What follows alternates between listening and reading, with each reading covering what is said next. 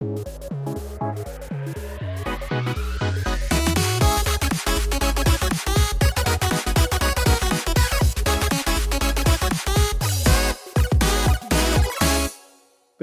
я Тимур Тукаев, и это новый выпуск подкаста «Люди и код». Мы разбираем интересные технологии и говорим о людях в IT. «Люди и код» – проект медиа программирования от Skillbox. Ссылки на медиа и наши соцсети вы найдете в описании. Сегодня мы поговорим про маркетинг и бизнес в IT. Пару недель назад мы уже затрагивали подобную тему, но хотелось бы вернуться к ней еще раз, до того, как мы начнем разбирать более сложные технические вопросы в следующих выпусках. Кстати, они будут очень классные. Наш гость Евгений Боровков, Евгений, привет. Для начала расскажи немножко о себе, где работаешь, чем занимаешься, какими технологиями владеешь, если владеешь технологиями, и какие другие там, сильные навыки и скиллы мог бы у себя выделить. Привет. Э, я вообще называю себя маркетологом обычно, таким предпринимателем-маркетологом. То есть я не технарь, вообще не пишу код, ничего не умею в этом плане. Там докер тоже не подниму. Э, у меня сейчас, э, можно сказать, там два с половиной бренда компаний. То есть это агентство заказной разработки. Мы пишем как бы софт на заказ. Любой софт, мобильное приложение, там всякие апы, э, сайты, сложные системы и прочее. Плюс э, чат-ботов делаем. Э, у нас такой бренд довольно сильный на рынке по чат-ботам. С 2018 года мы их очень хорошо, очень много делаем. И, собственно говоря, мой любимый SaaS, конструктор прототипов сайтов, первый российский продукт в своем роде. Мы его запустили совсем недавно. Сейчас развиваем на российском рынке. Вот, соответственно, я там как э, основатель, как маркетолог, фаундер, продукт и вообще все остальное. А как ты вообще пришел в бизнес? Была ли такая цель жизни твоя там давно или просто в какой-то момент так получилось? У меня вообще образование не программиста ни разу. То есть, э, да, инженерное, да, я закончил технический вуз э, на прикладную космонавтику и фотограмметрию в ГУГИК да, очень круто звучит, но на самом-то деле мне тогда показалось, когда я заканчивал, что там у меня какой-то очень низкий потолок, то есть э, что у меня нету какой-то супер э, карьеры, которую бы я хотел в своей жизни иметь.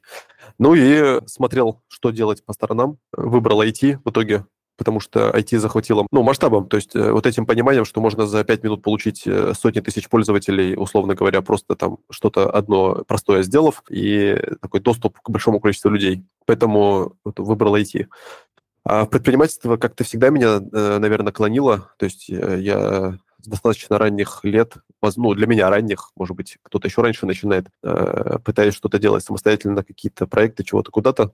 Вот в конечном итоге получилось, что открыли компанию. Ну, то есть почему интегратор, например, почему мы открыли именно агентство, э, тут у меня ответа нету. Просто так вышло. Просто вот собрались, открыли, и что-то дальше началось там. А, смотри, ты упомянул достаточно интересное образование, достаточно интересный вуз. А подскажи, это вообще тебе как-то в чем-то помогло, нравилось ли учиться и вынесли что-то ну, из вуза, и вот те знания, которые ты получил, как-то помогают тебе до сих пор или нет? Я вообще считаю, что образование высшее нужно, вообще какое-то образование нужно, то есть, условно говоря, не надо после девятого класса уходить вообще в никуда, то есть э, где-то поучиться все-таки надо. Я считаю, что это все равно как минимум расширяет кругозор, вообще дает какое-то понимание о чем-то, о коммуникации, о том, как устроены разные миры, разные общества, там разные э, вообще сферы жизни. Э, поэтому, естественно, дало. Э, с точки зрения навыков, именно прям прикладных навыков, которых меня учили, сейчас я не думаю, что мне это прям где-то помогает. Скорее просто прикольно, что я там могу орбиту спутника посчитать, типа там какие-то какие такие вещи, которые обычные люди не могут. Меня это иногда греет душу. Это понимание. Слушай, прикольно, прикольно. Вот про греет душу. Ну, я просто филфак оканчивал, тоже иногда греет душу, что я разбираюсь в каких-то сложных терминах лингвистических. А вот э, такой момент как ты основал бизнес, то есть как этот процесс происходил. Вот у тебя возникла идея, наверное, какая-то, что ты хочешь стать предпринимателем.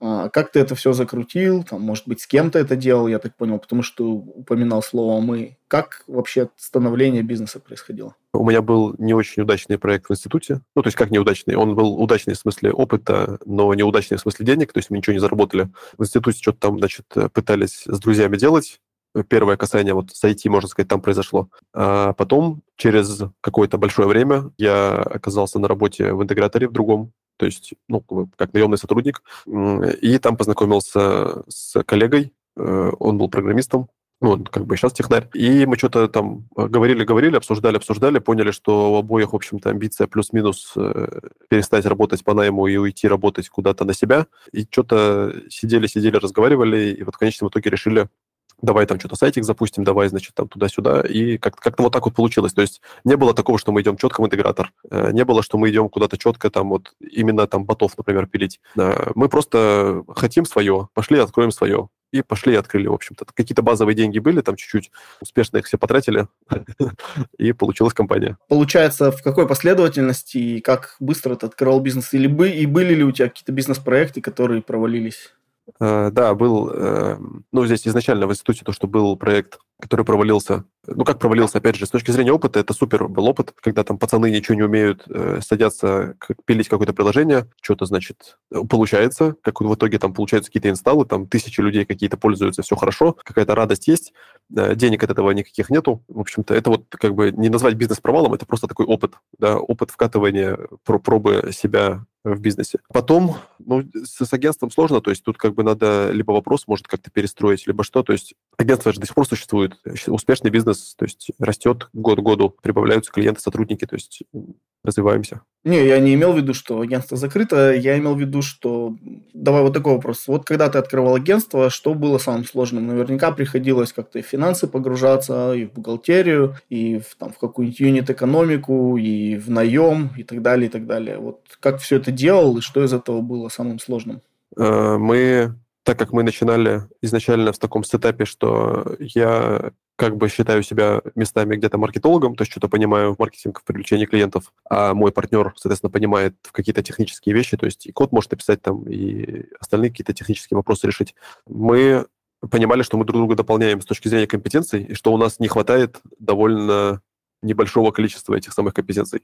У нас был большой вопрос про э, там бухгалтерию, про отчетность, про вот эти все налоговые приколы юридические. Э, как это все работает, мы оба не понимали. Э, нам приходилось искать этот, как бы долго в этом разбираться. Финансы, понятное дело, тоже мы, ну, условно, как бы ты начинаешь, ты не понимаешь даже, как записать, просто, ну, тупо ты потратил, там, не знаю, домен купил, да, как, как это зафиксировать, как это, значит, учесть. А вдруг это, не знаю, там, допустим, юрлица еще нету, а ты сайт уже поднял, как хостинг оплатить, то есть эти все вещи, да, действительно в итоге превратились в такие слова, как юнит экономика, экономика, как финансовый учет, там, управленческий учет. Э, э, этого вообще не было никакого навыка в этом плане, ни знания, ничего. Да, разбирались, приходилось прям сидеть разбираться. А вот твой партнер, он был твоим другом изначально или он изначально был именно твоим партнером по бизнесу? Э, мы познакомились, собственно говоря, на работе.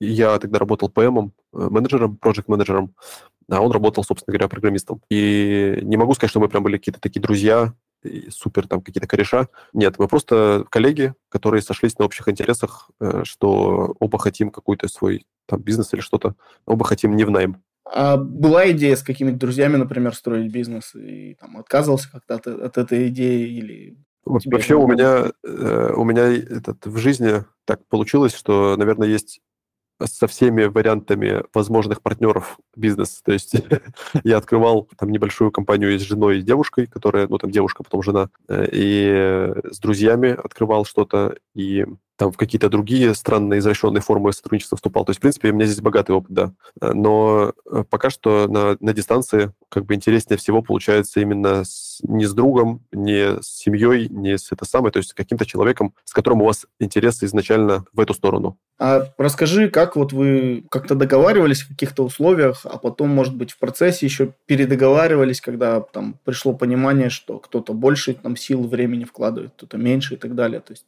как вот эти шкурные вопросы, да, как они называются, решали? Ну, здесь у нас э, изначально было у обоих понимание, что э, нельзя стартовать без договоренности на берегу. То есть э, это моя была точная позиция такая принципиальная. Э, у него тоже такая была позиция. Э, и мы прям, мы много времени на это потратили. Мы обсуждали, во-первых, какие будут доли соотношения, да, вот эти все участия партнеров, э, и обсуждали, кто будет генеральным, а кто не генеральным. То есть, ну, как бы нас же двое, да, все-таки кто-то должен быть генеральным. У нас ООО, то есть мы там не ИП не открывали, не там какие-то самозанятости, мы сразу ООО открыли. И сразу эти все вещи фиксировали, на ком больше, на ком меньше. То есть это было совершенно четко договорено и больше не пересматривалось э, ни разу. То есть всех все устраивает по сей день. В других э, проектах я тоже как бы это наученный такой опыт уже, к сожалению. То есть если давать какую-то пытаться рекомендацию людям, э, сразу на берегу договаривайтесь. Потом вы просто не поделите бизнес, вы поругаетесь, вы, ну, как бы деньги портят людей, ссорят людей, это совершенно точно. Наверняка приходится идти на компромисс, как-то договариваться с партнером, ну, то есть с человеком, который тебе как будто бы не начальник, с одной стороны, но с другой стороны и не подчиненный. То есть, э, ну, вот такой момент интересный. А есть ли какие-то ну, вопросы или сферы, да, наверняка, в которых э, ну, ты считаешь партнера более компетентным, и в которых он тебя считает более компетентным. Вот э, в этих сферах можешь ли ты немножко в роли подчиненного выступать, так скажем, да, и, и он в таких в аналогичных да, сферах. То есть э, есть ли такой момент, выступаешь ли ты иногда как подчиненный вот да, да, конечно. Здесь вообще в партнерстве, если ты не понимаешь то, чего хочет твой партнер, ты не сможешь вообще ничего сделать, на самом деле. Э, и понятно, что у нас четкое разделение есть, что на мне вопросы там, привлечения клиентов в маркетинг, на нем, э, что сервера не падали, чтобы там программисты работали. То есть я не лезу к нему, он не лезет ко мне. И что касается наших вот этих самых областей, мы здесь, как исполнители, как все, мы отвечаем за финальный результат. То есть, по большому счету, ты как это не назови, результат все равно с тебя. Где-то приходится, да, действительно, и руками что-то делать, э, как бы подчиняться нашей системе, которую мы построили, где-то приходится людей нанимать там и прочее. То есть, ну, Опять же, это все про договоренности, про понимание, что у вас одинаковое понимание э, происходящего. Э, тогда у вас не будет там каких-то противоречий. А вообще, насколько ты считаешь, что хороший... Ну, вот некоторые так говорят. Ну, я, например, считаю, что эта фраза достаточно верная. Мне кажется, что хороший руководитель, он э, в прошлом, ну, или в настоящем, да, он также и умеет быть хорошим ответственным подчиненным. Насколько тебе кажется, это правильная, неправильная позиция? Э, это очень устойчивая такая фраза. Я это, от многих это слышу, э, и от многих достаточно и руководителей высокого уровня, и от, в том числе э, там госаппаратных служащих каких-то, да, это сквозит. Но я считаю, что есть люди а, одаренные, талантливые с точки зрения руководи- руководства изначально, то есть они просто такими родились, просто так получилось, что они, у них это хорошо получается. Им совершенно не обязательно уметь руками что-то делать, они могут именно вот этим руководством, руководителем побыть сразу. Здесь надо просто на себя примерять. То есть, ну, как бы, если ты объективно в себе не видишь очевидного таланта на руководство, значит, тебе надо быть, уметь исполнителем становиться, да. А вот интересный момент, ты сказал, что, ну, от рождения, да, от природы какими-то навыками обладает сейчас ну, достаточно такая сильная риторика, что у всех у нас равные возможности, кем бы ты ни родился, можешь стать кем угодно.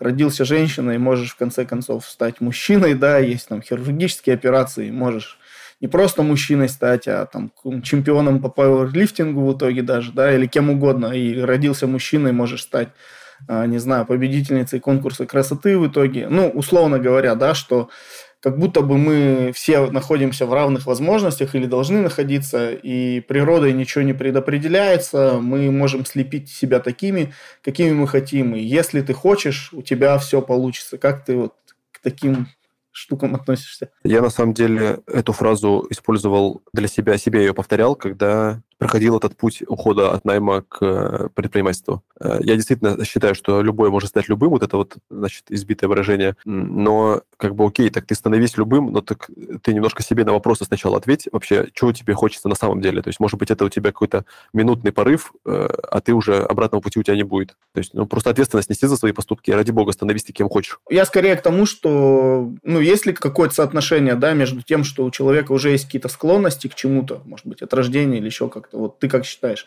Или ну, вот это все какой-то навязанный социальный конструкт? Все одинаково способны к любому виду деятельности? Есть, безусловно, такое понятие, как э, какой-то талант, какой-то предрасположенность. Я считаю, что это абсолютно есть, и это, наверное, даже не только мое мнение, это наука, что ли, об этом говорит, да, антропология там какая-нибудь, если разбираться в эволюции, там, во всяких вот этих вопросах э, передачи там генома и прочего. То есть, естественно, что э, если у тебя тысячу лет назад предки были условными земледельцами, а у другого там э, пасли коров, да, и у вас будут разные предрасположенности в итоге к этим же самым вещам. То есть это, безусловно, существует на уровне генетики, и если у тебя нету условно, ты хочешь стать программистом, но ты вообще не, как бы, тебе это очень тяжело дается. Ты все равно можешь им стать, в принципе, это. Но ты просто потратишь на это огромное количество сил, гораздо больше, чем как бы твой сосед, кто-то это самое. Подумай, что тебе легче дается. Попробуй, ну, как бы, а, проанализировать себя, не знаю, какую-нибудь там профориентацию пройти, что-нибудь, как-то покопаться в себе и найди такой путь, в котором у тебя будет легче, что-то тебе будет даваться легче. Ты будешь на голову выше других. То есть в целом, я, я не спорю с фразой, ради бога, становись программистом, у тебя нету предрасположенности, становись, но просто будь готов работать в 2-3 раза больше, чем твой сосед. А ты занимаешься вообще вот управлением IT-кадрами или в основном это твой партнер это осуществляет? Э, я так или иначе все равно участвую и в найме, и в управлении кадрами. Может быть, я меньше нанимаю именно программистов там или менеджеров, но я все тем э, так или иначе нанимаю и маркетологов, и кто-то, кто рядом с маркетологом, со словом маркетолог стоит, тоже и менеджеров. То есть, ну, как бы у нас по-разному, там, от проектов зависит, от этого самого. Да, я участвую, естественно, в этом процессе. А ты когда собесы проводишь, ну, или как-то оцениваешь кандидатов, на какие навыки особенно обращаешь внимание? Ну, я скорее, может быть, про какие-то универсальные навыки. Что тебя привлекает в кандидатах больше всего? Здесь есть два таких аспекта. Первый – это что я смотрю на софт-скиллы, как он разговаривает, человек, как он вообще себя ведет, как он речь ставит, разговор, и подходит ли мне этот разговор. То есть э, все люди окей, но кто-то бывает мне больше нравится, кто-то поменьше нравится. Просто на уровне там какой-то физиологии, если ты слова не умеешь построить, то, может, ты мне меньше понравишься. Может, наоборот, больше. Это будет твоя особенность. То есть это такой софт-скиллы и предрасположенность, как бы понравился, не понравился, просто банально. И на навыки, на хард-скиллы, э, и, соответственно, на прям умеешь ли ты то, что мне надо. Ты можешь очень плохо разговаривать, очень плохо, э, там, не знаю, выглядеть, вести себя и так далее, но если ты суперпрофессионал, который решит мою задачу, э, возможно, я и такого человека тоже найму. И, возможно, также пролетит тот, кто мне очень сильно нравится, но ничего не умеет. То есть тут очень все так индивидуально всегда. А вот такой момент, вот предприниматель достаточно такая трудная роль, да, высокая когнитивная нагрузка, какие-то стрессы постоянные и так далее. Знаком ли ты на практике с таким термином, как выгорание или депрессия? И если да, то что делал, чтобы от этого избавиться? Ну, слово выгорание мне вообще не нравится. Прям сильно не нравится. Хотя может быть, я не отрицаю, что люди с этим сталкиваются. То есть я же как бы свою жизнь живу, я не, не в голове у всех людей сижу. То есть, может быть, у кого-то действительно это есть. Депрессия, вроде как это признано уже, значит, там, проблема, болезни и прочее, да, там ВОЗы, все, все уже это все признали. Э, я тоже, наверное, не сталкивался, хотя э, ни разу не ходил к какому-то клиническому специалисту, чтобы мне об этом сказали. Я просто, может быть, не доводил до этого, хотя да, ты прав, что есть когнитивная нагрузка на меня, каждый день какие-то стрессы, там перепады настроения, цикличность очень сильно там, ну, в день ты можешь по 15 раз и радоваться, и грустить очень сильным э, амплитудой, очень сильной вот этих вот вещей. Но просто надо уметь отдыхать, надо уметь иногда отпускать ситуацию, иногда просто все выключать, там, уходить, уезжать, э, отдыхать, голову освобождать. У меня как-то это получается пока что, по крайней мере, пока что. Да, кстати, я видел у тебя там в профиле есть фотография, где ты на какой-то яхте или на корабле. Вот. Э, расскажи о том, как предпринимателю, на твой взгляд, правильно организовывать отдых и находить какой-то баланс между работой, которая, конечно же, предпринимателя всегда очень сильно должна затягивать, иначе вряд ли бы он стал предпринимателем, да, потому что это качество ownership какое-то, да, то есть э, стремление нести ответственность за то, что ты делаешь. Вот, и как э, вот в этом во всем искать баланс между личной жизнью, отдыхом, работой, какими-то, может быть, хобби, развитием? Э, тяжело. Искать баланс тяжело. Мне, ну, во-первых, если ты предприниматель вообще современный человек, у тебя, скорее всего, есть какая-то, ну, дофаминовая, наверное, зависимость это называется. Я тут уже не ученый, не могу правильно сформулировать, может, правьте меня. Мы очень, люди привыкают к э, наслаждению, к легкому удовольствию или, наоборот, даже к тяжелому э, труду, э, если они себе, это как бы все подкрепляется у них мозгом, то есть мозг их под, подгнетает, подстегивает. И да, действительно, предприниматели это обычно э, чаще всего трудоголики, которые просто не могут остановиться, они просто работают сутками э, и все, и, и просто тупо работают. И искать этот баланс отдыха и работы тяжело. Я, например, люблю кататься на лыжах, на зимние виды спорта люблю, в горы, значит, ездить, да, у меня там тоже фотографии в профиле есть. Но в, этом, в эту зиму, например, я не ездил, просто как-то не получилось, то времени не хватает, то еще каких-то там, значит, вещей, просто как-то вот не, не, не выбрался. Но какие-то лайфхаки, ну, сложно тут сказать, надо по ситуации смотреть. Надо все равно давать себе возможность как бы иногда себя останавливать принудительно. Что все вроде идет, все вроде там сейчас мы ловим волну, там давай туда это самое, включаться. Э, надо уметь все равно сказать, нет, все, ребят, подождите, я на недельку, там на пару недель отдохну, даже на выходные пусть езжу, э, как-то сделаю себе какой-то детокс. Это все равно надо. Я, ответа, как это лучше сделать, у меня нет, к сожалению. Мы всегда с радостью ждем вашу обратную связь. Оставляйте отзывы, идеи, комментарии и оценки на платформах, где слушаете подкаст. Или пишите мне лично. Мои контакты есть в описании выпуска. А если вам интересно стать гостем выпуска, свяжитесь со мной, и мы что-нибудь придумаем. Насколько сложно принимать решения ну, особенно сложные, да, какие-то серьезные, большие, крупные, которые могут э, сказаться на состоянии всего бизнеса, да, и так далее, и так далее. То есть, я так понимаю, работа предпринимателя нередко это как раз способность взять на себя ответственность за какое-то решение и сказать, хорошо, Потому что всегда есть какая-то неопределенность, да, и в какой-то момент надо сказать, в общем, делаем так, я не знаю, к чему это в итоге приведет, потому что здесь есть такие риски, и здесь есть такие риски, но, в общем, я решаю, что мы делаем так. И все начинают делать, а ты сидишь и думаешь, а если это неправильный выбор? Вот как вот с такими ситуациями работаешь? Э, это тоже тяжело, э, по крайней мере, мне. Это такая, опять же, когнитивная нагрузка. Это действительно готовность нести ответственность всегда за все, что происходит. Какие-то решения мне даются очень легко просто по наблюдению со стороны мне люди говорят, фига, типа, ты классно принял какое-то решение, там, все, значит, началось, а мне это было легко. А какие-то вещи, наоборот, мне решать очень тяжело. Прям я могу, не знаю, месяц ходить об этом думать, меня это не отпускает, там, спать не могу и все прочее. А в итоге, на самом деле, это мелочь, которую было легко преодолеть. Это, на самом, мне кажется, зависит вообще от внутреннего синдрома самозванца, насколько ты вообще уверен в своих действиях по жизни, в любых действиях. И от этого как бы уже остраиваются остальные принятия решений. Мне легче, если я понимаю, что я делаю, и понимаю, какие решения понимаю. Наверное, это всем так. Тоже совета здесь какого-то дать сложно. Надо смотреть по своему психотипу, там, по своему какому-то... Ну, то есть на что ты расположен. Как-то я люблю лайфхаки по отношению к себе использовать. То есть обманывать свой мозг какими-то штуками, типа не уговаривать, а как бы типа обманывать самого себя иногда. Ну да, нам интересно на самом деле не советы другим, а скорее ну, зафиксировать э, историю конкретного человека, чтобы посмотреть, как он думает, как он мыслит, как он действует и так далее. Мне кажется, это гораздо интереснее, чем попытка дать универсальные советы. Ну, на мой взгляд, потому что... Может быть, да. Если бы я наверное, хотел давать советы, я бы на какие-нибудь курсы записывал, в смысле, что там, как заработать миллион там. У тебя агентский бизнес. Как ты относишься к слову галера? А, я уже слышал этот вопрос где-то. Галера, во-первых, Э, я никогда не работал на галере, или, может быть, тот интегратор, которым я по найму работал, он как раз и был галерой, но я об этом не знал просто. Я считаю, что в слове «галера» нет ничего плохого, э, потому что кто-то должен делать продукты. То есть э, все равно продукты выпускаются, и они должны выпускаться. Самые разные компании должны выпускать продукты. И это очень часто или всегда делают люди на галерах. Не вижу в этом ничего плохого. То есть это просто нужно, это данность, которая как бы должна быть. Если не было бы такого формата, был бы какой-то другой формат, который бы тоже все обсуждали. Но при этом, если бы я там работал, наверное, мне было бы, может, у меня мнение поменялось бы, не знаю. Я, я знаю, опять же, что почему вот говоришь про выгорание, да, э, я знаю, что люди страдают от работы на галерах, выгорают, э, типа там от непонимания или от еще чего-то, от усталости. Я даже, честно говоря, вот не знаю больше.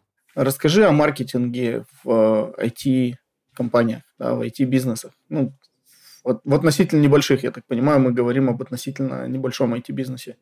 Ну, то есть это не уровень Сбера или там Озона. Вот, то есть э, какие каналы работают, что, что стали делать, что использовать, чем заменили ушедшие каналы рекламные, да, там, YouTube, именно реклама от платформы, да, и, соответственно, разные запрещенные социальные сети. Чем все это заменяли, как э, искали, новые каналы, новые возможности для выхода на клиентов, ну и вообще как-то, в общем, для того, чтобы свой продукт продвигать. А, я понял, да, естественно, мы не Сбер, не Amazon, э, мы поменьше, сильно поменьше. А, у нас тоже свои особенности. Во-первых, агентство это B2B, да, сегмент, а SaaS это B2C. Ну, B2C2B там можно э, раскладывать. Мы и до этого, в общем-то, особо не пользовались соцсетями пока они были доступны, мы там не сильно прям были представлены, ну, как бы были формально, да, присутствовали, но не погружались там, чтобы совсем на это закладывать бюджеты и прочее. Э, тем не менее, для нас уход Гугла э, сильно для нас ударил, он, там, до сих пор деньги даже замороженные, у нас никто их, наверное, не вернет уже.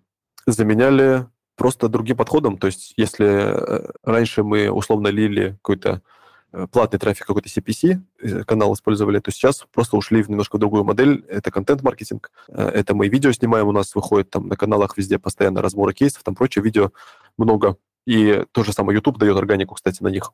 У нас и статьи мы пишем, разные материалы в разные, как это называется, площадки. Те же самые хабры VC, те же самые там, чуть поменьше площадки той, той же направленности. Ходим на конференции, активнее стали ходить на конференции, стали э, пиаром баловаться, что называется. То есть как-то попытаться попадать в какие-то издания там, федерального уровня, всякие там тематические и прочее. То есть э, раньше мы меньше использовали возможностей даже, чем сейчас. Хотя, казалось бы, наоборот, их как будто стало меньше. А если посмотреть на эффективность, да, на стоимость условно привлечения клиента упала, она выросла, то есть и насколько критично выросла или насколько сильно упала? Ну вот теперь. Стоимость привлечения клиента выросла.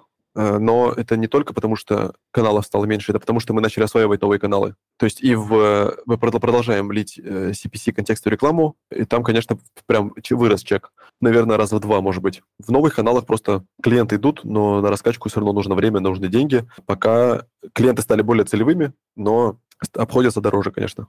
А вот расскажи, вот ты как предприниматель, как работаешь над собственным развитием? Профессиональным и, может быть, личным, или как бы исповедуешь подход, я просто вот делаю, занимаюсь этим, и, собственно, зачем развиваться, если я и так предприниматель? А, прикольно, если зачем развиваться, если я и так предприниматель. Прикольная фраза. Э, не слышал такой фразы еще. Ну, я, наверное, даже предпринимателей таких не знаю, кто... Я только что придумал ее. Ну, условно. Ну, есть, э, знаешь, э, я раньше занимался установкой видеонаблюдения, и у нас была своя небольшая фирмочка, и мы работали очень много, ну, там, типа, палатка, где фрукты продают и так далее, и так далее. Вот там как раз такой тип предпринимателей, которые, ну, я вроде как бизнесмен, зачем мне еще куда-то развиваться? У меня все хорошо, у меня там большая машина, и мне ничего больше не надо. И они как бы вот, ну, на определенном уровне находятся десятилетиями. Это я вот как бы их эмулировал здесь в этом вопросе. Я понял, понял. Э, окей, ну, наверное, просто я с другими предпринимателями общаюсь, с такими, наверное, не общаюсь просто. Я постоянно развиваюсь. Я вообще считаю, ну, как бы без этого было бы скучно, мне кажется. Мне было бы скучно, по крайней мере, если не пытаться что-то новое все время узнавать. Может, потому что у меня большой машины, да, нету там, или двух больших машин у меня, может, нету, поэтому я так разговариваю, или там 10 квартир у меня нету, каких-то домов. Я постоянно пытаюсь прислушиваться вообще к себе, и что мне нравится, что мне хочется. И вот поэтому, допустим, у нас появился SAS, что агентство как бы, окей, агентство это хорошо, но это самостоятельно там своя специфика, свой, свои, значит, особенности, свое все, но хочется еще продукт, да, хочется какую-то платформу, что-то куда-то вот чего-то такого хотелось, и оно в итоге появилось. То есть и вот этот путь э, до этого продукта, он был очень такой тернистый, через, приходилось очень много всего узнавать, прям очень много э, учиться, развиваться, во всех вообще сферах, то есть и в новые, и, и э, расширять как бы диапазон знаний в старых сферах. В общем-то, да. Я не знаю, но следующее еще что-то будет, наверное, может, еще круче, серьезнее, там, крупнее, еще как-то. То есть не собираюсь останавливаться в развитии. А вот на твой взгляд, какие стороны, как, предприним... как у предпринимателя, у тебя ну, просажены, да, то есть какие проседают, э, слабо развитые, их бы надо подтягивать?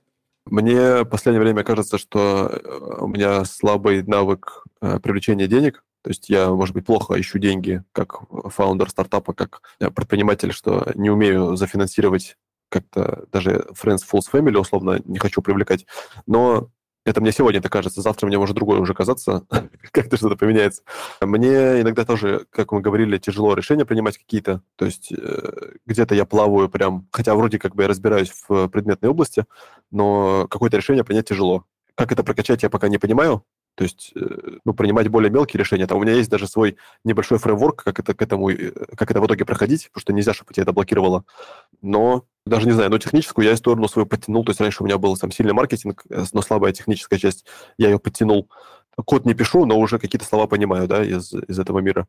Даже так как бы сложно. То есть где, где я не, сильно не разбираюсь, туда мне, наверное, не очень-то и хочется. А вот расскажи, ты упомянул фреймворк, можешь о нем чуть подробнее рассказать, что это за фреймворк, как он как, как, как он на практике применяется тобой? Это очень, кстати, такая штука. Я сам ее для себя придумал. Может быть, кто-то это уже делает и без меня, какие-то там философы, может, это сделали. Короче, если тебе надо принять сложное решение, если ты боишься и не понимаешь, значит, э, результат, эффект и прочее, то есть вот там, условно, открыть компанию, то такое же, такого же плана решения было. Ты не знаешь, что это будет, ты боишься, мозг, как бы, какой бы ты ни был смелый, мозг все равно это боится делать, такие решения принимать, ответственность брать. И надо Первый способ – это попробовать декомпозировать задачу, то есть э, разложить ее максимально на мелкие составляющие. И, ну, условно, я привожу пример, там, податься в акселератор, например, ты хочешь. Э, ну, тебе страшно. Но ты, окей, сделай первый шаг, открой сайт акселератора. Там, второй шаг, открой форму подачи в акселератор. То есть вот даже до такого, там, заполни два поля в форме, поспи, попей чайку, заполни еще два поля. То есть, ну, как бы это можно так проходить. Если это там не работает или просто неприменимо особо к задаче, то э, можно попытаться себя обмануть специально. Допустим, как с детьми, переключить фокус внимания на что-то другое, не знаю, там, на какую-то любую другую сферу деятельности, а это оставить как бы фоном, но делать это фоном. То есть как бы специально отнекиваться от последствий, как будто их нету, как будто они не, не наступят. Э, и таким образом пройдется как бы примется это решение, произведут э, события, и ты уже будешь, собственно говоря, последствия разгребать. Мой фреймворк скорее про то, что надо себя обманывать иногда. Иногда вообще не надо, иногда надо перед собой быть максимально честным, но иногда можно исхитрить. Ты страдаешь микроменеджментом или, может быть, раньше страдал? И если раньше страдал, то как перестал этим страдать. Да, я сейчас местами тоже. Раньше это было прям сильно, сжирало весь день у меня все вот эти э, микроменеджмент этот несчастный. Сейчас полегче, но все равно у нас не все компетенции закрыты во всех, значит, э, ролях в агентстве и вообще в других тоже направлениях. И приходится все равно где-то что-то, значит, и с людьми разговаривать более так детально, и что-то самому делать детально. Ну, то есть пол- полноценно избавиться не получается, но я от этого уже хотя бы перестал страдать. Меня это не сжирает столько времени. Как избавиться? Надо просто поверить в то, что другие люди способны делать тоже что-то способны делать. Если они ничего не способны делать, надо их просто уволить и нанять тех, кто способен делать. Э, будет легче. А вот по-твоему, какие качества для предпринимателя прям критичны? То есть без каких качеств э, не стоит, может быть, даже бизнес свой открывать? Или стоит, но с большой опаской тогда? Э, я не думаю, что такие качества есть. Мне кажется, у любого человека есть э, возможность открыть какой-то бизнес, но это просто будут разные бизнесы. То есть э, кто-то гиперответственный, и он максимально за, все на себя берет ответственность, ему подойдет одно, значит, какая-то одна специфика, да. Кто-то вообще никакой ответственности не берет и все перекладывает на других, но это делает умеючи, значит, там органично, красиво и все хорошо, э, ему подойдет там другая какая-то, может, организация, не знаю, мероприятий, да, там, условно говоря, или, ну, там, сейчас сложно мне это фантазировать. Но глобально не думаю, что есть какой-то такой вот, э, что ты родился, и а, сразу ты не предприниматель. Я не думаю, что такое бывает. Потому что бизнес очень разный бывает. Действительно, можно и условный ларек шаурмой открыть, можно условный, там, IT-компанию, да, это очень разные вещи, и таких сфер еще 100 тысяч направлений. А вот, может быть, за последний год там есть какие-то вот главные инсайты, главные уроки, может быть, которые ты извлек какие-то осознания, к чему-то пришел и подумал, блин, почему я раньше этого не знал, не понимал. В 22 году даже я пост на канале выложил. Главная мысль 22 года – это самый ценный сотрудник – это тот,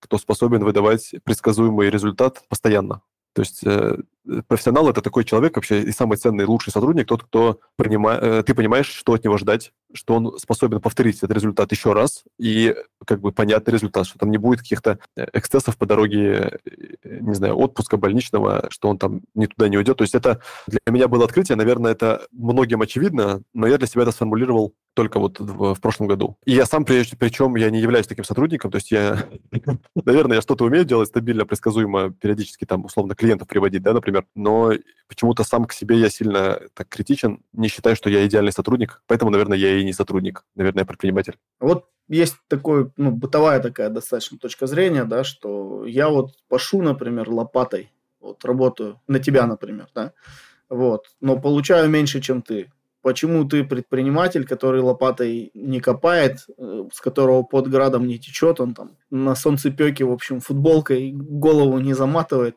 почему ты, на мой взгляд, э, как будто бы работая меньше, имеешь право получать больше? Почему предприниматель имеет право получать больше? Здесь два тезиса есть. Во-первых, совершенно не обязательно, что я получаю больше, чем ты.